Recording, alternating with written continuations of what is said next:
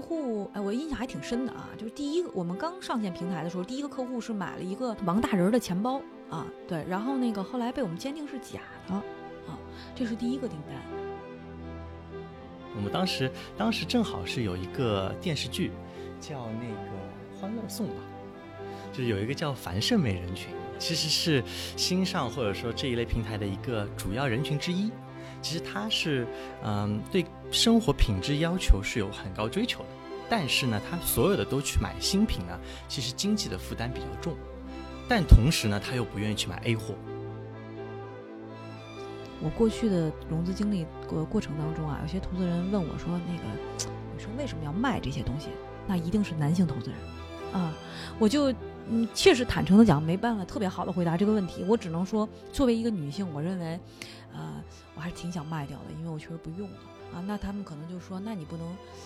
看着？”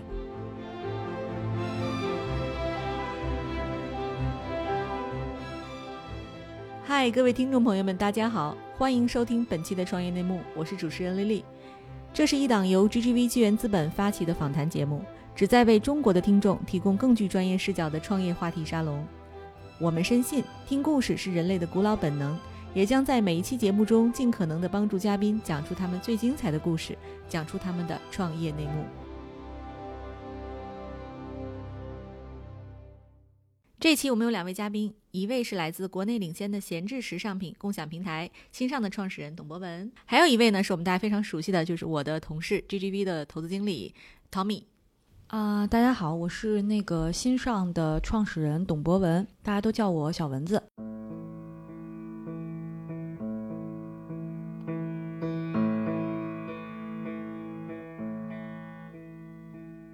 新尚是做闲置时尚品的共享平台的，呃，目前来讲呢，新尚因为有上线有三年多的时间，然后目前在国内处于一个比较领先的状态。呃，今天有幸请到二位啊，是我们可能会探讨一些跟奢侈品有关的话题啊。嗯。呃，我们我先想问问博文啊，就是你为什么呃选择这样一个这个方向作为你的切入点？你以前的职业经历和这个有关系吗？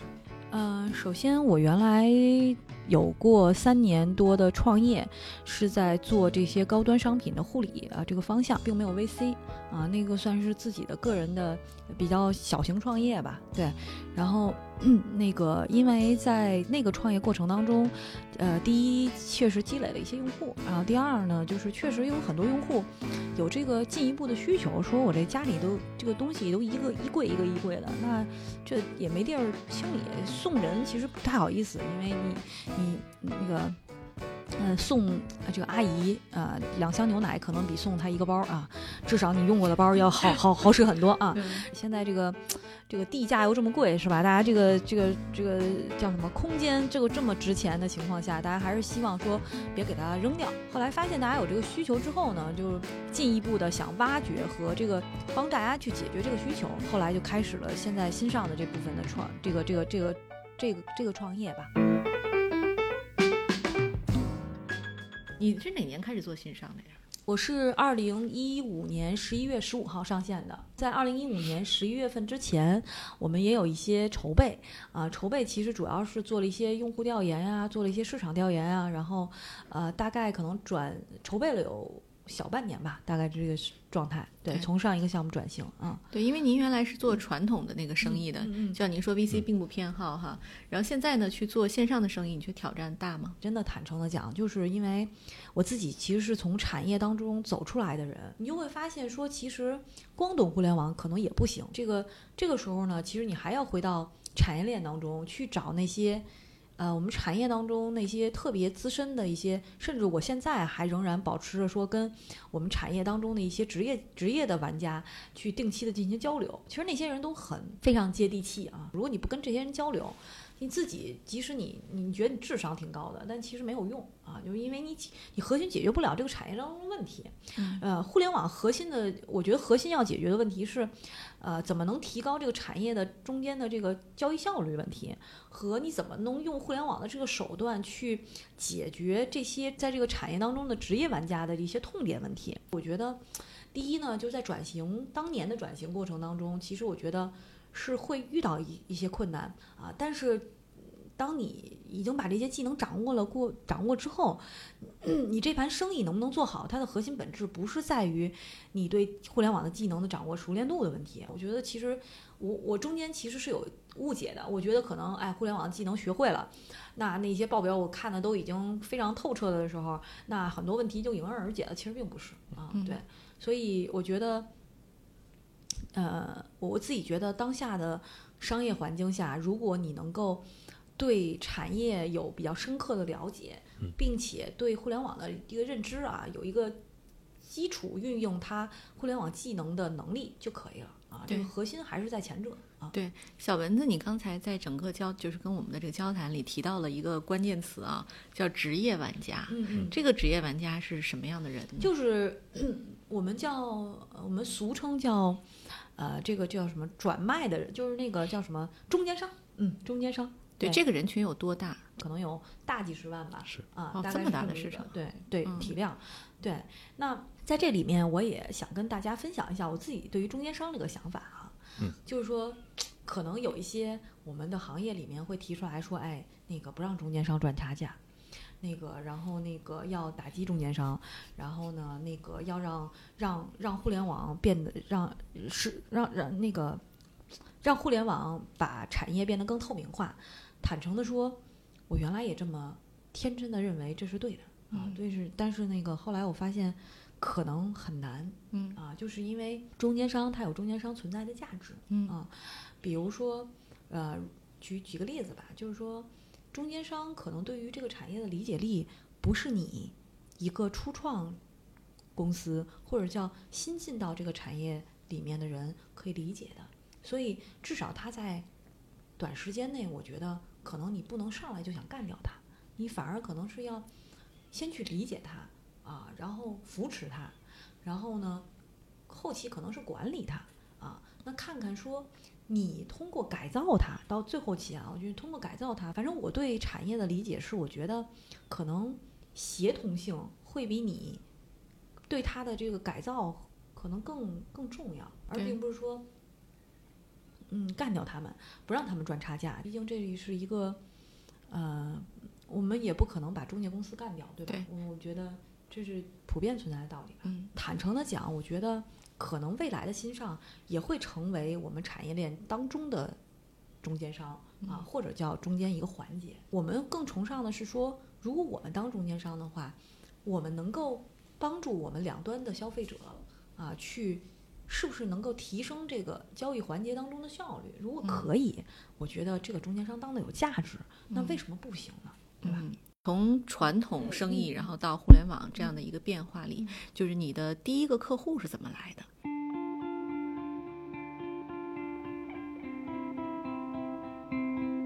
第一个客户，哎，我印象还挺深的啊，就是第一个我们刚上线平台的时候，第一个客户是买了一个，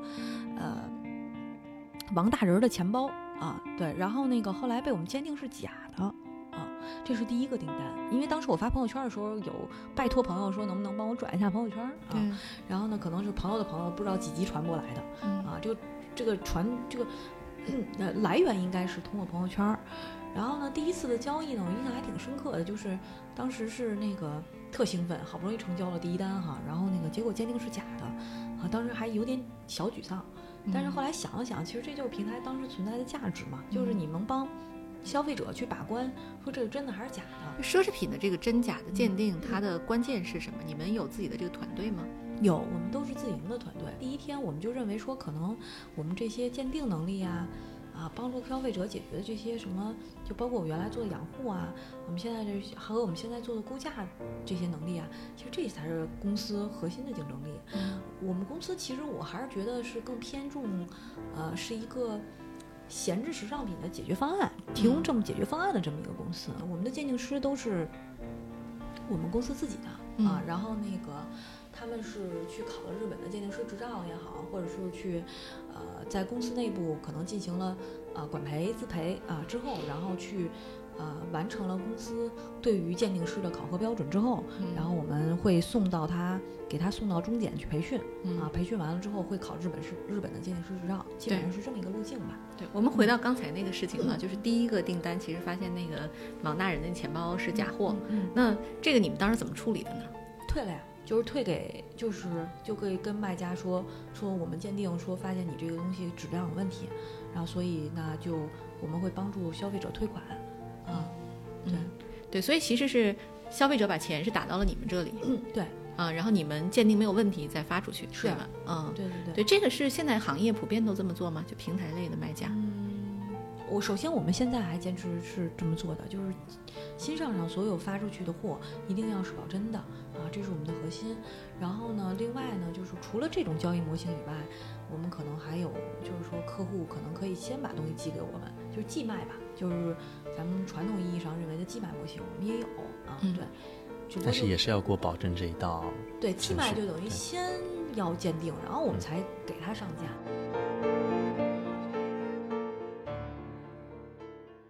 我反过来问一下 Tommy 啊，嗯你本身这个并一个男生，就尽管非常时尚啊，但可能并不是这个二手这个交易和奢侈品交易这个方向的主力买家，是你是怎么找到新上这个呃公司的呢？对我们当时其实，在看交易平台的时候，我们已经投资了一些我们所谓 B to B 的公司。那其实我们也在看 To C 领域有一些什么样的这个二手或者是闲置品的交易机会。啊、在那个市市场的时点，其实像车啊、房啊的很多的机会，我们之前都已经啊、有有有了解和看过了，而且已经比较成熟了。我们我们当时就发现，其实奢侈品这个或者说时尚品这个呃品类，它是其实是被忽略的，但其实它足够大。嗯，那虽然我作为一个这个男性用户的话，我可能不会像女性用户购买那么多，但是我们也做了很多的这个用户访谈，我们发现在需求端其实非常非常强。嗯，但是国内其实啊、呃当时的话呢，还是相对来说呃市场还在早期，所以我们觉得可能这里面有机会。你你第一次看这个项目的时候，你能看懂吗？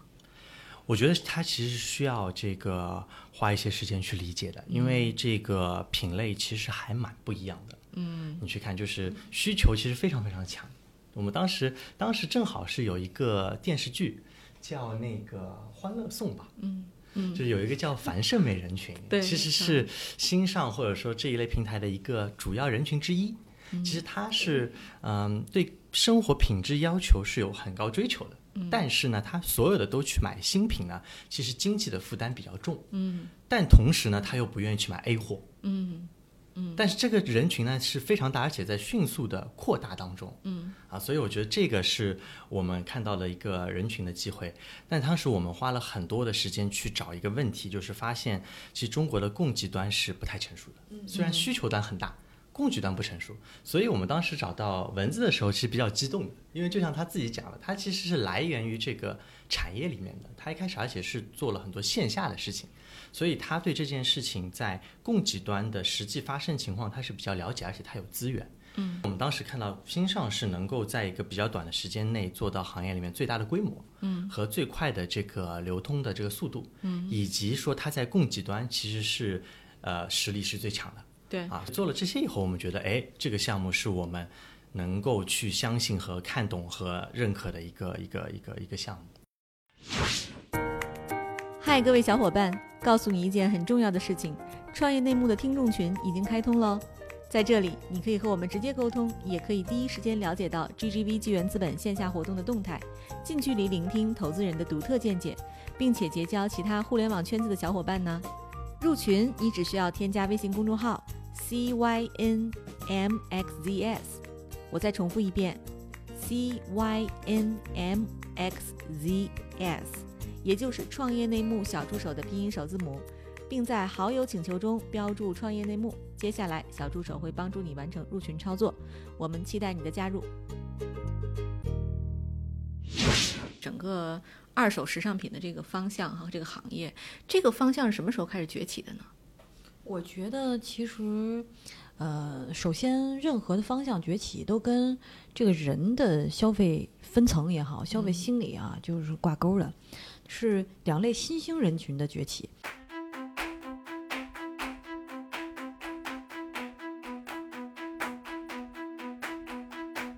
第一类是那种三到六线城市，咱们说追求比较追求生活这个这个那个性价比的啊，嗯就是说可能希望能通过拼多多啊这样的平台，能够带来你的生活的品质上升的。嗯然后还有一类呢，我觉得是本身它已经触及到一些高端商品，嗯但是因为受限于自己的财务状况啊，尤其一些年轻人，但他们的思维和他们的追求已经跟国外同步的时候，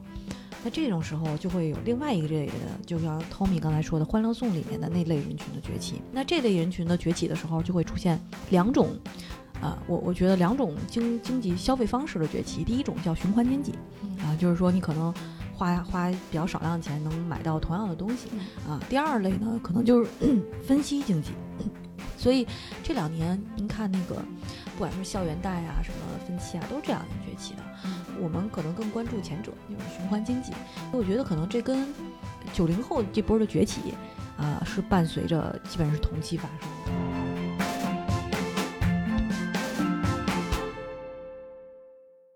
这很像，其实是呃九十年代的日本啊，或者两千嗯年初的日本是，它那个时候其实就是就是经济整个非常好的时候，大家就疯狂的买买买，嗯。然后呢买完之后就发现，哎，其实我家里这个东西越来越多，嗯，那我就需要一个平台来来来这个嗯消化它。嗯。所以你看，为什么日日本的这个二手奢侈品市场就相当的完善？啊，它有标准的一套流程，对，嗯就是你你看那个，我去每次去东京和去大阪的时候去逛一逛那个大黑屋哈，非常惊人，全是中国人在买。其实你看这个这很有意思，就是说现在我身边的这些同就是九零后哈，他们提到这个二手的这个闲置品的时候，他的观点是非常 positive 的，就很积极和正向。他们觉得第一没什么，就这个别人用过他并不 care，嗯就是并不因为别人用过觉得嗯心理上会有什么这个芥蒂啊。然后特别是像如果有一些保养环节的话，那就更没有这个障碍。第二呢，他会认为这件事儿是一个很酷的事儿。啊，就就是我都不是从财务角度，就是觉得心理上觉得很酷，因为比如你有一些限量版，可能真的就是七十年代或者是六十年代、八十年代的，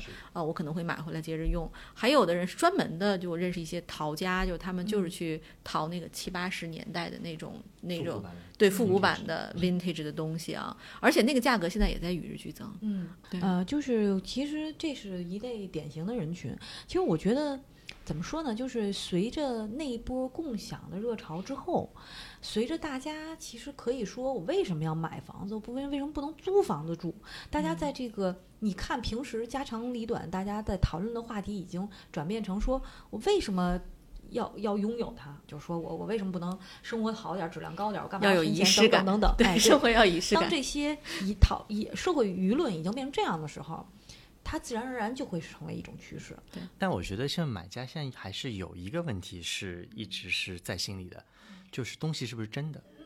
你会发现大家愿意买，就是又是二手是能接受的，价格也觉得很好，嗯，但是大部分人没买或者犹豫的点是在于东西是不是真的，嗯，所以那个时候我们我滴滴的时候就特别特别在意这这件事情，就我访访谈了很多的用户，回到第一个那个就是假货那个事情哈，就那个第一个买家，然后呃，那后来这个我想知道，就这个平台卖家你们怎么处理他？他现在还在上面卖货吗？呃，我们会有卖家管理机制，像这种的话，可能坦诚讲，在平台早期没有那么强势的情况下，可能就是那我们那单是退了，然后呢，我可能就给你记录一个 credit。那在现在，呃，与平台越来随着平台越来越强势，像我们。可能马上就要出台保证金政策了、啊！对，就是这个可能是所有交易平台里面，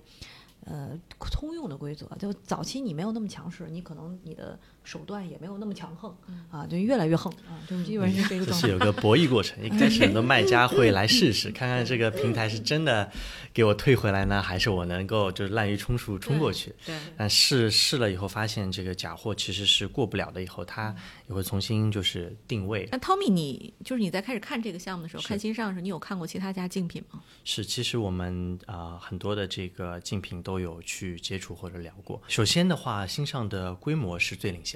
这个我们比较看重的。当时投的时候就已经是很领先。那么，因为它是一个交易平台，交易平台最核心的是要把这个流转率提升，就是要让买家、卖家或者租的和出租的，或者是共享的，很快的能在这个平台上去卖出东西或者买进东西。那么这个逻辑呢，其实就是说，其实你的规模是能够帮助你去做好这件事情的，而且规模也带来了更多的品牌和这个信任。第二点呢，就是其实我们觉得从团队上来讲，其实跟文字其实前后也当时其实投前就沟通了很多次，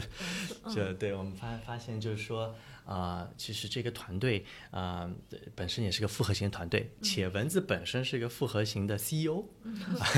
他 其实他是线上线下的这个或者传统和这个互联网的基因都都具备。对，啊它就是转换的非常平滑。最后，其实最最关键的就是我前面讲的，就是所谓信任这个问题。嗯，其实我们当时有去了解各个啊、呃渠道，就是用户对于这个平台的这种信任度。我们不能说每一件商品都完全没有问题，但是其实这个问题。啊、比例非常低，而且一旦出了问题以后，新上在处理这个假货或者说服务不好的时候，处理的这个结果的满意度非常高。嗯，我们觉得这个是需要的。我们觉得是是第三个，可能也是最重要的一个，我们当时去去去去扣这个扳机的一个原因。嗯对，嗯，就是从现在的这个呃，就是因为投资嘛，他我我也做 VC 啊，就虽然我不做投资业务，他其实是希望这个生意能够爆发性增长的啊。就是从二手时尚品这个市场和拼多多比起来，就刚才我们也讲，可能三到十八线城市都是在用拼多多的、啊，但其实二手奢侈品可能还到不了那个层面。对我我也想问问 Tommy，就是你怎么看它的增长的问题？整体来讲，这个市场呃还没有完全到它最爆发的，就是最快的这个这个阶段啊、这个阶段啊、我们相信会在不久后到来。但是在这个供给端的一些问题需要解决。我举个最简单的例子，我觉得大家就懂了。就是其实你去看，大部分买过这个时尚品的人，其实十个人里面九个人是不知道或者没有意识说我这东西还能卖的。你你这个问题特别好，就是其实就这个需求没有被激发出来，嗯啊，但这个需求怎么能够让大家知道这个东西是一个好好的可以卖的？这个 marketing 挑战还挺大的呀。嗯，是我们现在已经有解决方案了，只不过就是我不太想说。啊 OK，对秘密武器哈，对，嗯、对，你觉得广告会是一个好办法吗？啊，不是，呃，我给你说一下我的商业逻辑吧，就是我觉得逻辑就商业的我的方向，或者叫我判断这件事儿怎么去去撬动的逻辑，我是能说的。首先，呃，跟二手车相比，呃，让大家去卖二手包，我们就简单叫二手包吧，嗯就是让大家去把包卖掉和把相关，比如说手机等等卖掉。呃，我觉得相比后者，它不是刚需啊，就是卖包和卖手机，相比二手车来讲，它不是刚需，因为二手车卖掉你才能腾出牌子买新车，对吧？嗯所以说，呃，我的大逻辑判断是，我我的思考是说，在不是一个刚需的情况下，通常情况下，你需要人为的场景性触达，你才能把相关的需求激发出来。比如说你，你你你你鼓动你去租个东西，我可能得有个人说服你一下，所以这个场景比较重要。啊，离你衣橱最近的场景，相对来说是最好激发你这种需求的场景嗯啊。那具体在哪儿，我就不想去再细说了。嗯嗯嗯，我也想知道，就是咱们平台上的，我现在可能很多听众都很感兴趣啊。咱们平台上的二手商品里，什么序列最好卖？嗯，目前来讲还是比较经典款的那些吧，比如说 LV 啊，然后那个包吗？还是包吗？嗯，不不，就是可能从品类上来讲，可能像饰品和服装增长的会比较快一些。对，然后那个从呃好卖的程度上来讲，可能那些知名牌子还是更好卖一些的。所以就是还是头部的品牌。那像品类上呢，你觉得是有什么区别吗？比如包、衣服、饰品。嗯，首先高频品类肯定是更好卖的，第二就是客单价低的品类，比如说饰品和服装肯定是更好卖的。啊，嗯，包其实还没有那么好卖。因为它相对低频嘛，啊、嗯只是说从供给上来讲，那在供应链没被改造的情况下，可能包的存量越更大，所以看上去包的成交量是最大的。但其实我们试图在通过改造供应链的办法，通过改造供应链，把这个最后的这个流转，可能实际成交可能就会发生变化了。那也许包就不是最大的了啊。嗯大家因为永远都是衣服最多，嗯永远都是可能项链最多。其实，在日本的时候，更早的时候，其实包包不仅有消费价值，它还有一定的有点像货币价值。就一个包有点像一个流通的货币，它有一定就是除了自用之外，它还有那种礼物的价值。所以它在二手的时候，一般都是先切包这个品类。但是随着市场成熟，就像文字说的，还有饰品啊，还有这个服装啊，还有很多这个品类可以做。现在平台大概有多少用户啊？我们现在有六百万左右的用户，啊、还是以一二线城市为主吗？没有，我们现在一二线占了百分之三十，二呃三线三线大概占了百分之十八，四线可能占了百分之十五，然后后面可能百分之十百分之八到十吧，对嗯，还是女性多还是男性多？百分之七十是女性，百分之三十是男性。啊，还有百男性比例分之三十，提升了，感觉。啊，对，对，男性而且越来越多。嗯，嗯，对，这百分之三十男性也很有意思哈。现在我觉得社会上就是呃这个词啊，没有、没有任何的其实，就是大家开玩笑叫败家爷们儿也开始多起来了。啊，我们看发现有些这个垂直性的这个电商，比如说卖球鞋。它也可以做到非常大的体量，就是所以说现在在消费的这个过程当中，就是男性在慢慢追上这个女性的这个这个脚步。嗯对嗯，对，这是一个好现象。因为其实大中国的社会可能还是男性挣钱的多，只不过之前的男性的价值观里，男性挣钱是为女性消费及家庭消费的，但现在男性的价值观里是觉得我也要为自己活一活。当男性的思维发生转变的时候，男性的平台自然会崛起。其实作为一个这个女性创业者，在做这个时尚二手这个领域，她会不会有一些独特的优势？呃，我觉得理解会更多一些，主要是从，嗯，比如说，大家为什么要卖这件卖这个卖卖这些东西啊？可能有一些，呃，这个投资人在我过去的融资经历过过程当中啊，有些投资人问我说，那个 你说为什么要卖这些东西？那一定是男性投资人。啊，我就嗯确实坦诚的讲，没办法特别好的回答这个问题。我只能说，作为一个女性，我认为，啊、我还是挺想卖掉的，因为我确实不用啊。那他们可能就说，那你不能看着吗？类似这样的一些人性本真的问题，我觉得不需要太多的理解。对，我我我这个可以分享一下啊，也可能跟这个话题并不相关。我自己呢在闲鱼上卖过一件东西，它首先它交易时间非常长，就是你那个产品，它就是这个人上来先问一大堆关于这个真假的事情，你这是真的吗？你怎么保真啊？我我后来我说假一赔命，他都不相信，一定要让，一定还要让我有更多细节，就是所以我晚上回到家，因为他会夺命连环 call，就是他那个信息啊一直哇就好几瓶，因为那个卖家真买家真的很想买，然后呢这个你跟他说了半天，他第二天早上又发一大堆信息，然后你晚上回家一看，我几十条，他就在问细节，比如说你这个年份啊，你当时的那个刻印在哪里啊，那个奢侈品。然后呢，你是哪一年在哪里买的？有没有原原厂的发票啊？其实有些东西你是很难，就是就是告诉他说我还留着原厂发票这种东西，没想着卖一开始、嗯嗯啊，所以整个的那那笔交易体验非常差，呃耗时将近将近一个月。心很累。对，其实我才卖了不到三千块钱。就后来我发现这个过程太痛苦，但是我相信，如果说寄卖是一个好办法的话，就非常方便。嗯你只要验真就好了嘛。然后验真，你给我一个价格，我只要认准这个价格，嗯剩下就是你所有交易流程我不管，等到卖掉的钱给到我就行，是这么是这个流程吗？是是是的所以它这个周期，比如说我卖一个包啊，比如我卖一个 LV 的包，它大概是多长时间呢？嗯，我们因为会帮你定价，所以呢，我们通常情况下流转速度比较快，会七到十五天。其实核心，我觉得核心你卖这个东西的核核心有几个点啊。第一个点是你必须知道它应该卖多少钱，但坦诚的讲，一个个人用户是对于我这个包想卖多少钱和应该卖多少钱这两个定位是不一样的。我想卖挺高的，但是它应该卖多少能快速成交，它是不一样的啊。嗯这个我们能帮你解决第二个问题。第二点呢，是我们能帮你解决在交易过程当中，呃的信任背书。然后第三点呢，呃，还有一个大家会忽略的细节，就是你去挂的时候，你的摆拍、你的拍照能力是远远小于，是远远弱于我们的专业拍照能力的。啊、但是大家其实现在大家这个消费者很多是买照片的，啊，嗯这照片拍的好，这售出率就是高。其实这个所谓的这个二手货，它一定会有瑕疵。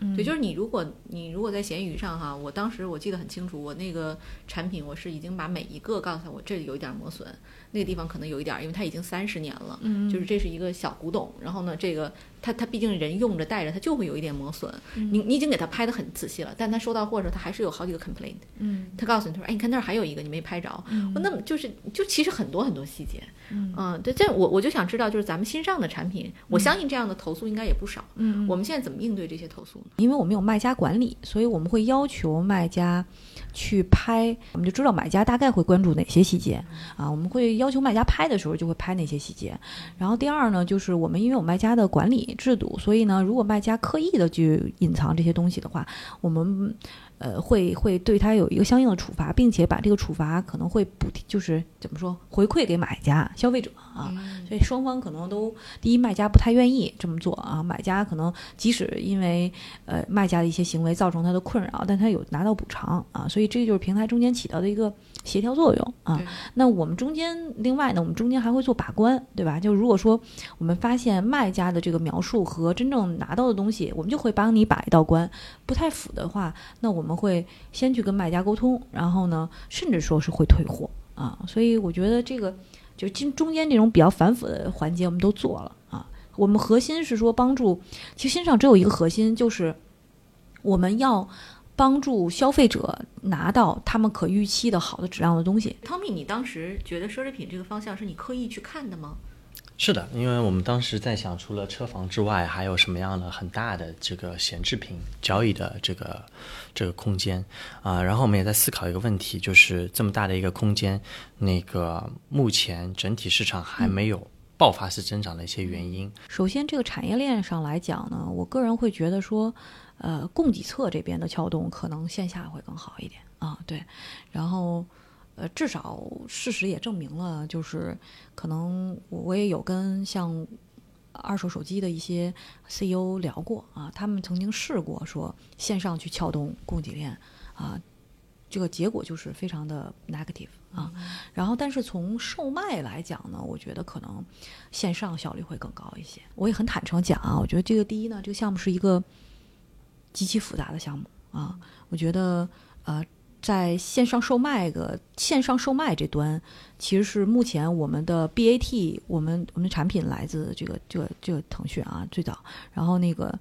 技术来自百度，然后那个运营来自阿里，就是我们 BA 就是我们现在的 BAT 的高管组合说没见过线上这么复杂的交易。交易模型啊，所以说呃，首先这个项目是一个极其复杂的啊，那因为它是个非标品，还是个孤品，还是个高客单价孤品，在线上售卖，对，那啊，且呢。它不光是有线上那一段儿说要通过互联网来进行售卖，然后还有线下的要怎么撬动供给侧的问题。但是就是因为它复杂，坦诚的讲，才是因为才造成了它壁垒极深，它站起来很费劲。站起来，它一旦站起来，它会非常 solid 啊！这就是我对这个项目的理解。这是一个非常典型的产业互联网项目啊，就是你你对这个产业不了解，你根本做不了这样的项目。它不是一个流量型项目。那你有没有想过放弃？这么难做？我觉得这跟 founder 自己的性格相关啊。首先，那个我我我是一个追求要做对的事情，比要做快可能更追求的一个人。坦诚的讲，我觉得核心竞争力不明显的项目是在巨头已经形成这样的呃对市场的控制力的情况下，不可能起来的时候。我觉得我们只能做那个苦的事情的时候，我还是愿意坚持的。再加上我觉得这个复杂的项目，其实说实话，在这几年对我的历练和给我的成长啊，我觉得非常非常大。所以我我自己是非常开心的啊。就是我觉得，呃，对于我 于我个人而言，我觉得我得到的东西太多了，所以我还是挺开心的。对我，我听下来就是博文在聊哈，因为我要跟观众透露一下，因为不听众朋友们透露一下，因为他大家可能看不到他表情，他在跟我聊这段话的时候，他非常开心。嗯 对我很少见到就这么积极乐观的创业者哈，就是能看到一个女性的坚韧不拔，这可能是女性创业者一个独特的优势，就是如果女性创业者有强大的意志力，然后呢，同时又因为她耐心可能比男性还要更好一点啊，细心和耐心程度更好，就非常容易成功。我再补充一个小问题哈，就是关于这个鉴定师的问题，嗯，就很想知道鉴定师是一个什么样的职业。鉴定师首先他们对这些东西，他们自己啊就比较挺喜欢的啊。然后另外呢，他们还是我觉得有点像有点匠人精神啊，他们还是很钻研的一拨人啊。就是呃呃，你想每天都干一件事，对。然后对于这些特别细节的东西，他们每天都抠着特别细节的东西，我觉得他们还是挺有。这种精益求精的精神的人，一个鉴定师是全品类的，还是说他只看，比如看包的只看包，看表的只看表？我们有的鉴定师是全品类的，有的鉴定师是分品类的啊。那可能是跟鉴定师的不同的段位啊，段位不一样，可能反正可段位越高，他肯定就全品类嘛。嗯嗯。嗯，对对，就是像这个，比如说我们举一个例子啊，因为大家可能很想听到这个自己手里都有包，然后都很想知道，就是比如我以 LV 为例，它有哪几个点来判断它是真的 LV？LV 基本上看的是走线，然后还有就是那个呃 LV 的那个包里头有一个那个呃承载就是杂物的那个袋子，上面的那个有一个有一块小皮，皮上面的那个字母，它的字体还有大小，还有首首字母的这个字母到底是哪个啊？还有就是皮质，就是你摸那个皮，它软硬程度啊，基本上可能这三个吧。啊，嗯，对，它那个编号是可以到系统里去查的吗？呃，编号基本上是，呃，真的它的头字母和假的它的头字母是完全不一样的。这个就是也就不是说我们对应系统说输入，说那个就像呃门口的这个羽绒服，可能你对应系统里输入你就知道，或者卡地亚的你可能就知道真假啊。但是它首字母如果是假的跟真的，它首字母是长得不一样，就不不是一个字母啊，哦，对，这个是它字体不一样吗？还是什么？字母就不一样啊、啊。那它作假的时候为什么不做成一样的呢？呃，有的人就是不知道啊，它这分啊超 A 还和 A。是感觉这事儿还是你看的越多，就是经历经经历的越嗯多，对才能积累出来的一个嗯，这这一个判断的一个一个一个方法。对对，就还还还挺专业的一件事情啊，是说起来非常专业，对，非常专业啊。所以它这个就像不同的奢侈品，它都有自己的这个小规则，对不对？嗯对它这个其实是不对外说的对，呃，那当然了。啊，所以嗯这个就是真的是要靠经验，就是、嗯就是那个所谓的鉴定师，他有一套一套的那个。就是像像我们考托福的基金一样，就是一个传一个，哎，这是一个点，这是一点，这是一点，十个点加起来变成一个标准的这个这个鉴定的办法是，啊，对，还挺挺不容易的。嗯中国现在有这样专业的鉴定机构吗？嗯，首先，呃因为新上现在量比较大，所以就是说相对来说，可能我们的鉴定师的人数会是最多的。然后还有就是，比如说像中检集团啊那种国家，就算国际半国企吧啊这种机构里面也会培养鉴定师。大多数还是民间的，是吧？大多数其实。呃，现在慢慢的民间也都官方化了。民间的可能虽然他自己原来就会鉴定，但他可能也会去中检考个证。啊，啊，就这个证是国家标准，对对对也希望就越来越多的民间的鉴定师也希望持证上岗吧。啊，太有意思了。嗯对，嗯，感谢二位今天的分享。啊，谢谢谢谢谢谢谢谢。谢谢。